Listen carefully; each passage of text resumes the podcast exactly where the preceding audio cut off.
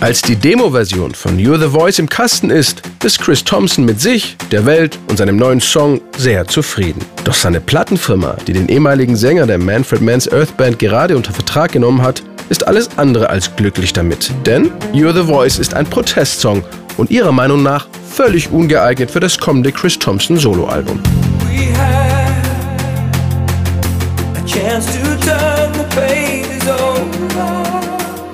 Etwa zur gleichen Zeit arbeitet der australische Sänger John Farnham an seinem Album Whispering Jack.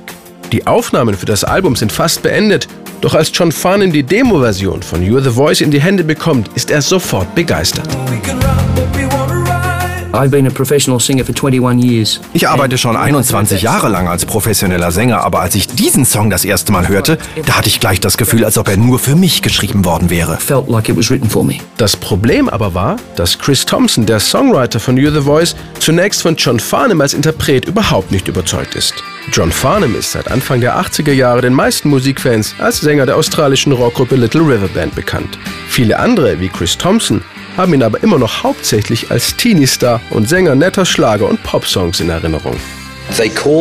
Sie riefen mich an und meinten, John Farnham will diesen Song singen. Wenn man wie ich aus Neuseeland ist, dann ist der einzige Song, den man von John Farnham kennt, Sadie the Cleaning Lady.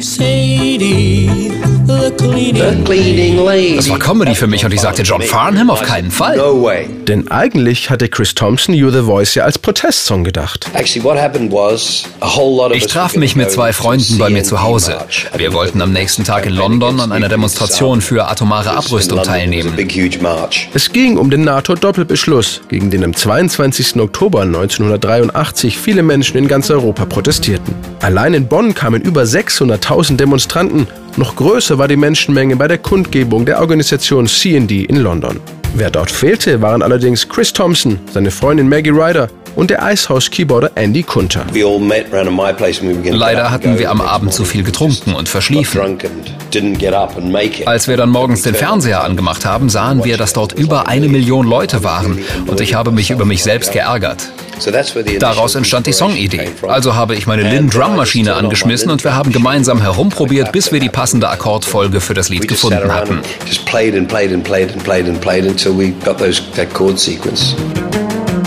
Später am Abend meldete sich aber noch einmal Maggie Ryder. Sie hätte noch eine kleine Idee für den Refrain. We got to the chorus and she went da da da da da da da da da da da da da da and I went whoa and that was it. Jetzt fehlte nur noch der passende Text. Chris Thompson rief Keith Reed an, der schon viele Songs für die britische Band Procol Harum geschrieben hatte. Und der kam dann auf die markante Phrase You're the Voice. Nach dem Motto, du hast eine Stimme, setze sie ein, nutze deine Macht.